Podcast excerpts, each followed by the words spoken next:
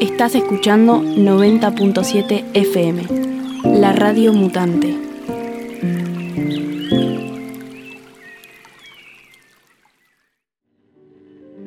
Como estuvimos mencionando anteriormente, en este momento de la radio mutante, la 90.7, eh, estamos presentando en este momento a Gonzalo Isa, que es un vecino de Villa Garibaldi, que integra el grupo de autoconvocados en defensa del humedal y que han llevado adelante una campaña para detener lo que son ocupaciones de urbanizaciones en zonas del de, cauce del arroyo El Pescado, que es eh, declarado área protegida por la ley 12.247 del 2005.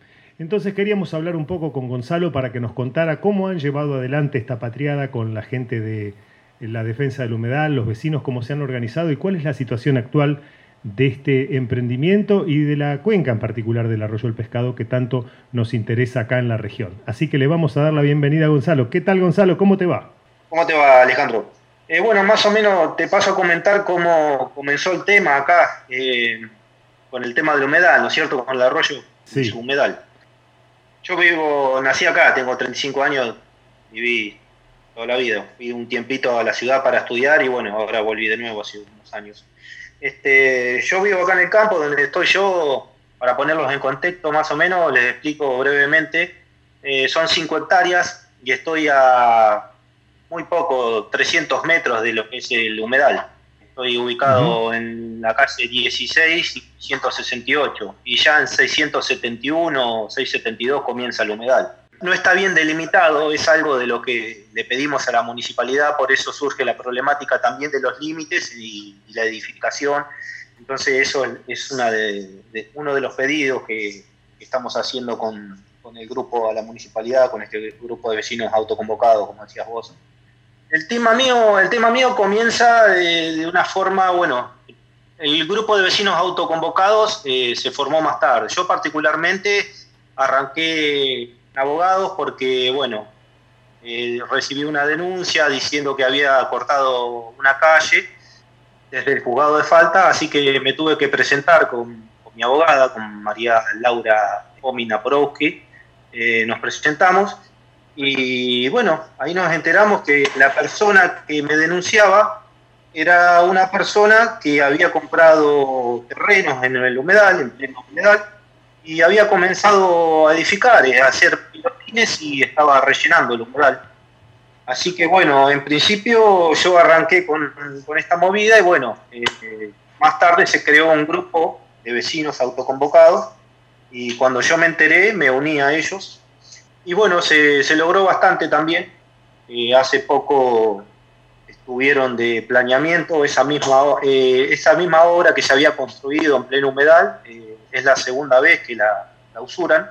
O sea, se clausuró en noviembre, la persona continuó clausurándola, perdón, construyendo, la volvieron a, clausurar. Y bueno, esperemos que no, que no sigan construyendo. Y ahí, ahí está el problema nuevamente, el tema de los límites, que no está definido qué es el humedal y qué parte abarca. Claro, claro, eh, claro. Es muy interesante eh, para nosotros acá desde la Radio Mutante que estamos tan enfocados en la temática humedales, eh, reconocer que un grupo de vecinos se hayan sentido sensibilizados con la cuestión, en particular de defensa de un área vulnerable como es un humedal, y que se hayan organizado, vos directamente en particular porque afectaba tu dominio, pero hay otros vecinos que no tienen directamente una vinculación dominial con ese terreno, con esa zona. ¿Cómo fue esta, esta organización vecinal? ¿Vos eh, estuviste participando? ¿Te sumaste posteriormente? ¿Tenés la noción de cómo se fue organizando esto y en qué estadio se encuentran ahora ustedes como vecinos? Bueno, mira, yo me sumé después de que se organizó el grupo este, o sea, me, enteré que había un grupo, me reuní con la, con la administradora, con Roberta Romano, que es una persona que se, encargó de hacer mucho también, en conjunto con todos los vecinos, ¿no?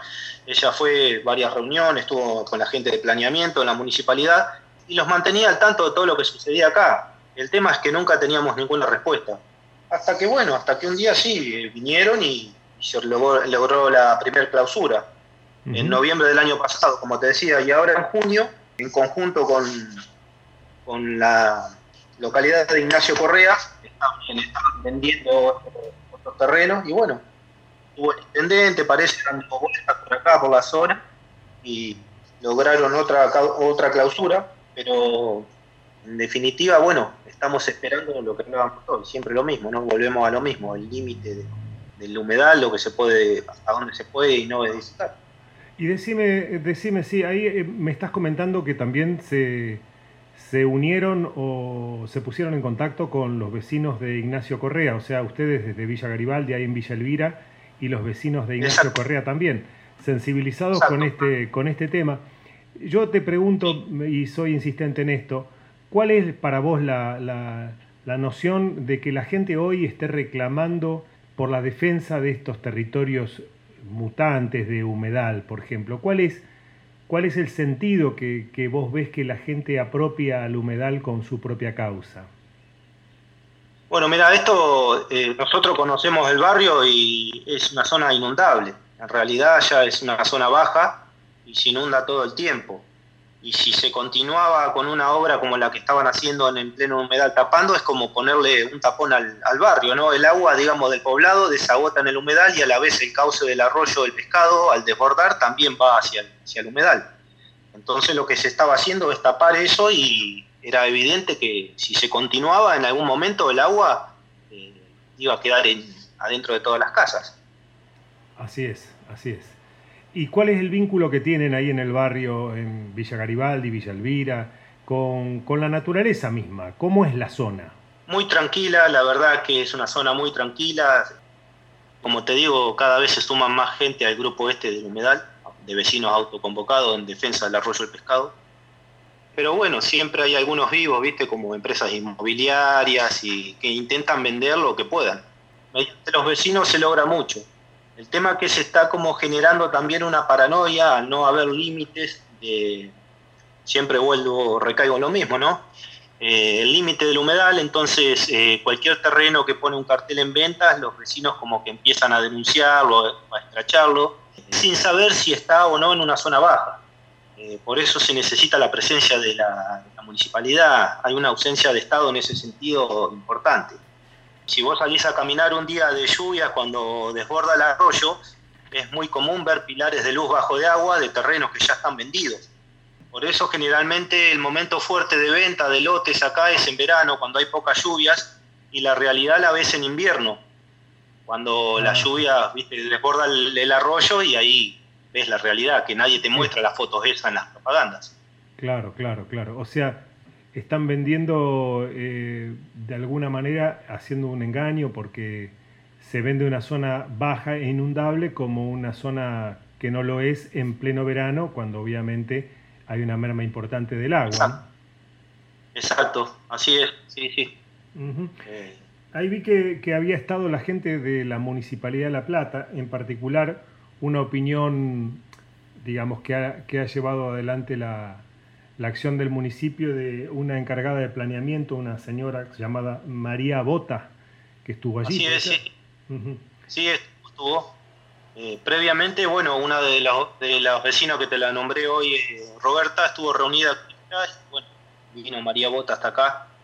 Eh, se logró conseguir un cartel como para concientizar un poco a la gente que se puso en uno de los ingresos a Villa Garibaldi, que dice que esta área está protegida por la ley 12.247 que declara al arroyo el pescado como paisaje protegido de interés provincial. Así que bueno, en ese cartel que la gente de planeamiento nos dio, se trata de más o menos concientizar un poco a los, que, a los futuros compradores. Claro, claro. Eh, la ley que vos estás mencionando, es eh, la ley de paisaje protegido que fue emblemática acá en la, en la región, una ley que, la ley 12.247, que eh, fue creada por el entonces diputado, creo, Carlos Bonicato. Sí. Sí. sí fue 2005, creo. Creo que para el 2005, sí. Y fue muy importante para todos los que estábamos luchando por la defensa de estas áreas, y en particular eh, para el arroyo del pescado, que es un arroyo que que nace allí en la ruta 36, se desemboca en la, en la Plata y desemboca allá en la Balandra, en Berizo, y es un arroyo que se mantiene, creo que es el único arroyo que se mantiene en un estado prístino y que esta ley ha servido mucho para, para conservar, ¿no? Sí, sí. Eh, además, te quería comentar, yo me reuní con, con Horacio de Belaustegui, el presidente de Fundación Biosfera. Exacto, sí.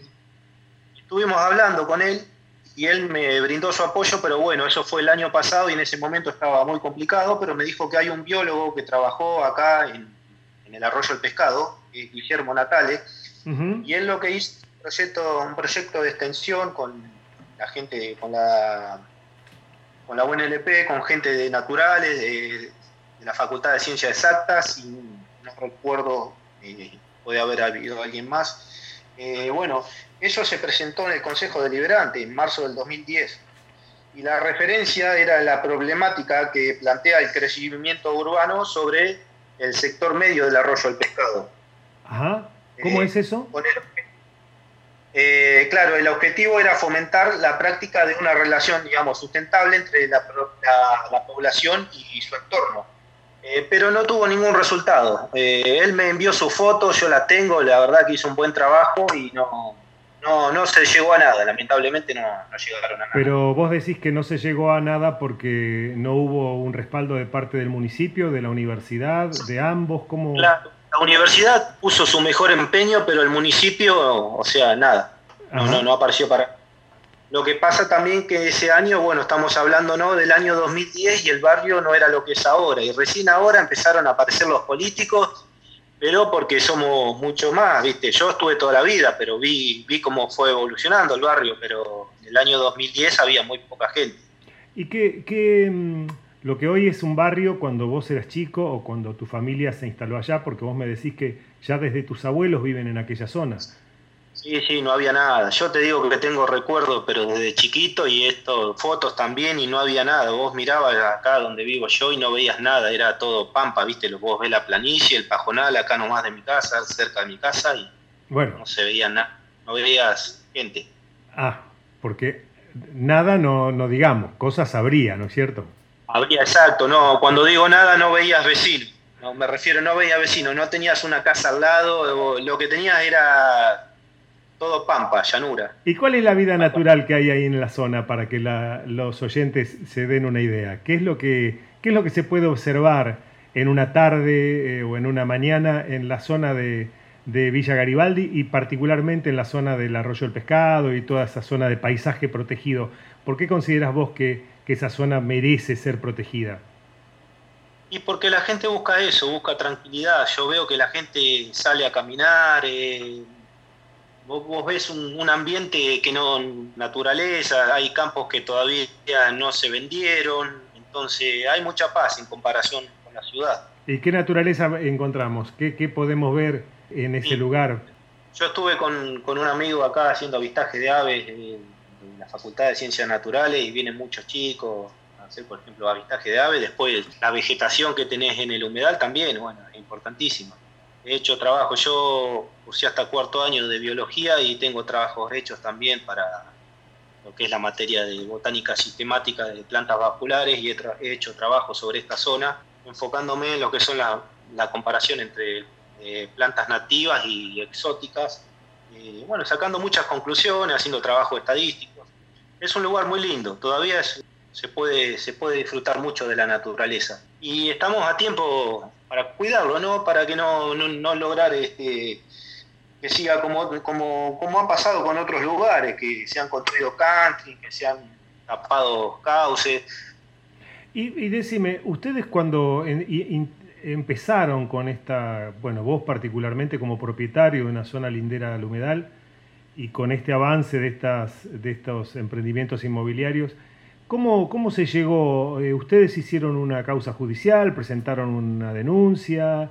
¿Cuál es el trámite que se ha llevado adelante? Sí, mira, yo, eh, bueno, como te dije, puse, tuve que poner abogados porque fui denunciado por haber cerrado una arteria, la cual se comprobó mediante juzgado de falta que estuvo acá, que nunca hubo una calle abierta. Eh, no me opongo para nada al desarrollo del barrio, eh, si tuviera que ceder una calle lo haría, pero yo aclaré con qué finalidad querían abrir esa calle, que era eh, con el objetivo de los, que los camiones que estaban ingresando a rellenar el humedal eh, tuvieran un acceso más rápido y más fácil. Bueno, en primer lugar lo que hicimos fue con mi abogado lograr que el juzgado de falta venga acá y mediante una inspección ocular con gente de, de catastro, de planeamientos, eh, verificaran que nunca hubo una calle abierta. Así que eso lo constataron y bien vinieron. Pero al margen de eso también yo tuve otros inconvenientes, también tuve que poner abogados porque también eh, cuando se empezó a comprar acá atrás de mi casa, se armó como un pequeño barrio chiquitito entre el pajonal, lo que es el humedal y mi casa, y bueno, ingresó gente a mi casa, he recibido amenazas, me han, amenazado con armas, así que bueno, me vi obligado a poner eh, abogados en ese sentido. Ustedes hicieron una presentación, vino el jugador de falta y llevaron adelante una acción judicial, se presentaron, presentaron una demanda, o en qué estado está esta situación ahora? Mira, por el momento está todo frenado, no, no sé, nadie, una vez que llegó el jugador de falta acá, eh, constataron de que no había ninguna calle abierta y no tuvimos más respuesta. Supuestamente la gente hidráulica era la que iba a decidir si se podía abrir o no una calle la persona que pidió la apertura de la calle fue la persona que estaba eh, en ese momento edificando en pleno pajonal. Después de todos los vecinos que están viviendo, ninguno quería que se abra la calle. ¿Por qué? Porque realmente están todas las calles a la miseria, llenas de pozos, y la municipalidad no te, no te arregla nada. Entonces sería, no, tiene coherencia que abran una calle para una persona cuando no tenés, qué sé yo, ninguna de las otras calles arregladas. Y fundamentalmente lo que se está, se está pidiendo, como bien decías vos hoy, es que no se ocupe el humedal con rellenos, que no se levante la cota, ¿verdad? Porque eso ya pasó. Porque vos me enviaste unas fotos que son muy elocuentes y que demuestran que han cargado cantidad de escombros y, y material, ¿no? Sí, no tienen habilitación municipal para nada, o sea, no están habilitados porque estuvo la gente de planeamiento acá también y, dijo, y dijeron que no iban a habilitar nunca todas las construcciones que están viendo sin permiso, así que nunca iban a habilitarlas. ¿Y, han quedado en alguna respuesta? El, intendente estuvo allí, el intendente de la ciudad de La Plata. Hay un vecino que dice haberlo visto en una camioneta que estaba dando vueltas y había un helicóptero también arriba que daba vueltas. Bueno, esto fue previo a la segunda clausura de esta obra grande que había en el humedal. Ajá y, ahí quedó. Pero no estuvo con ustedes, no se reunió con, la asamblea de autoconvocados en defensa del humedal. No, para nada, no, no, no, no, para nada. Es más, de hecho yo estoy hablando porque lo dijo un vecino que lo vio, pero yo no lo vi. O sea, le creo al vecino que dijo haberlo visto. ¿Y cuáles son las acciones que piensan hacer en caso de que se vuelvan a llevar adelante estos rellenos y estas ocupaciones del área de humedal eh, a partir del trabajo que está haciendo el, el, grupo de autoconvocados en defensa del humedal? ¿Tienen ustedes algún plan a seguir? Y mira, yo particularmente yo había propuesto que, que tuviera más difusión esto, porque una vez que vino esta segunda clausura salió en el diario El Día, y bueno, siempre hay muchas muchas, este, muchas ideas en el grupo, pero en concreto no, por ahí con el tema de la difusión algunos piensan que sí, que hay que llamar a otros medios, otros que no, porque también hay mucha gente que en realidad eh, cuida la imagen del gobierno actual, entonces trata de, hacer menos ruido posible. Claro, Así. Lamentablemente muchas veces entran estas disputas entre la cuestión partidaria, que entran estos, estos forcejeos y se deja de lado la importancia del lugar donde uno vive para defender los intereses sectoriales, ¿no? Pero bueno, acá hay que comprender que lo que está en juego es algo que va por encima de todo eso, que es la calidad de vida y la vocación de un sitio como, como este que además tiene una defensa, está defendido ya por ley. Eh, creo que ustedes ahí tienen una herramienta muy potente, que es la propia, la propia ley 12.247 que, que ha declarado ese, ese espacio, justamente área protegida, y que prohíbe la localización de loteos. Sí, y aún así vos fijate lo que nos cuesta, ¿no? Nosotros estamos en el rol de policía contestando aún así, aún estando protegido, aún siendo declarado como paisaje protegido, nosotros tenemos que estar constantemente fijándonos si se realiza alguna obra o no en el, en el humedal. Sí, sí, claro. Bueno, esa es la labor también eh, que, nos toca en este momento donde tantos intereses hay en juego y tan poca defensa de los derechos del ciudadano eh, que no se activan si uno no, no moviliza, ¿no? Sí, sí, y, luchamos también contra las empresas inmobiliarias que les importa muy poco el medio ambiente y ponen carteles de venta en cualquier lado. Entonces, eh, eso te juega en contra también. Claro, claro. ¿Y son empresas inmobiliarias locales o, o, sea, del barrio, de la localidad, o son empresas inmobiliarias de la ciudad de La Plata? Un lado, de los dos lados, sí, porque muchas veces eh, fracasan con las del barrio y van a buscar empresas las empresas del barrio no se quieren quemar, entonces recurren a otras inmobiliarias. También ponen fotos en internet cambiándole el nombre de localidad, han hecho, han llegado a poner fotos de un terreno acá y poniéndole Ignacio Correa. Estamos en mm. Villa Garibal. Y allí es que ha crecido mucho, ha crecido mucho toda esa zona, incluso, bueno, ni hablar Sicardi, ¿no? Sí, creció mucho y de una forma muy desorganizada. Eh, hay ejemplos de barrio que fueron planificados antes, donde las calles se marcaron, se puso iluminaria, acá llegaba un vecino, levantaba, pues llegaba otro, levantaba su terreno medio metro más, y bueno, discusión entre vecinos, que uno está más bajo, más alto, que el agua corre para un lado. Eh, de una forma muy desorganizada creció el barrio. Como dice, como dice ese dicho, ¿no? a río revuelto, ganancia del pescador. Siempre cuando empiezan a crecer estas zonas de las periferias eh, y cuando se empieza a instalar un barrio, eh, indudablemente los intereses inmobiliarios empiezan a tallar, que están bastante organizados en relación con el poder político, y pasan estas cosas. Esta, este emprendimiento que vos estabas denunciando y que es el de el relleno a la zona del humedal del pescado, ¿este es un emprendimiento inmobiliario o es un emprendimiento de un particular? Es una persona particular, es una persona particular y bueno, pero en, que compró muchos lotes en un comienzo, esto fue a partir del año 2015, arrancó todo a partir del año 2015. Bueno, esta persona compró, en su momento no había casi nada y compró muchos lotes. Es una sociedad en realidad, no es uno solo. Entre cuatro o cinco compraron y esos cuatro fueron vendiendo. Lo compraron a muy bajo precio y bueno, hoy en día los lotes que les quedan son los que, obviamente, son los, que están en peores condiciones para vender, ¿no? Que son los que están en el humedal, en zonas inundables. Sí, sí, sí. Ya he visto ahí en, la, en las fotos que enviaste que los postes de luz y, los pilotes o los pilotines que se habían puesto para la construcción están hasta la mitad bajo agua. Exacto, y esa misma foto de las casas que están bajo de agua le han cambiado, como te decía recién, la dirección, nos hacen figurar como es acá en Villa Garibaldi, que es el Ignacio Correa, acá en lo, o por ahí sacan la foto y ponen una foto satelital, entonces la, buscan todo el tiempo engañar a alguien, alguno como alguno va a caer en algún momento. Claro.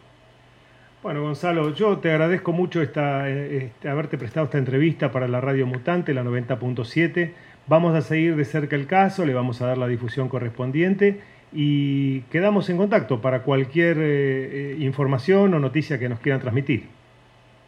Bueno, muchas gracias a vos, Alejandro, estoy agradecidísimo. Gracias, gracias por tu atención.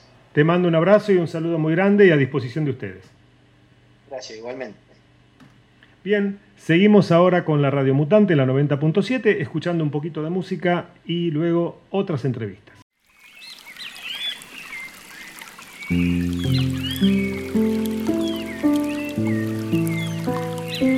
Estás escuchando 90.7 FM, la radio mutante.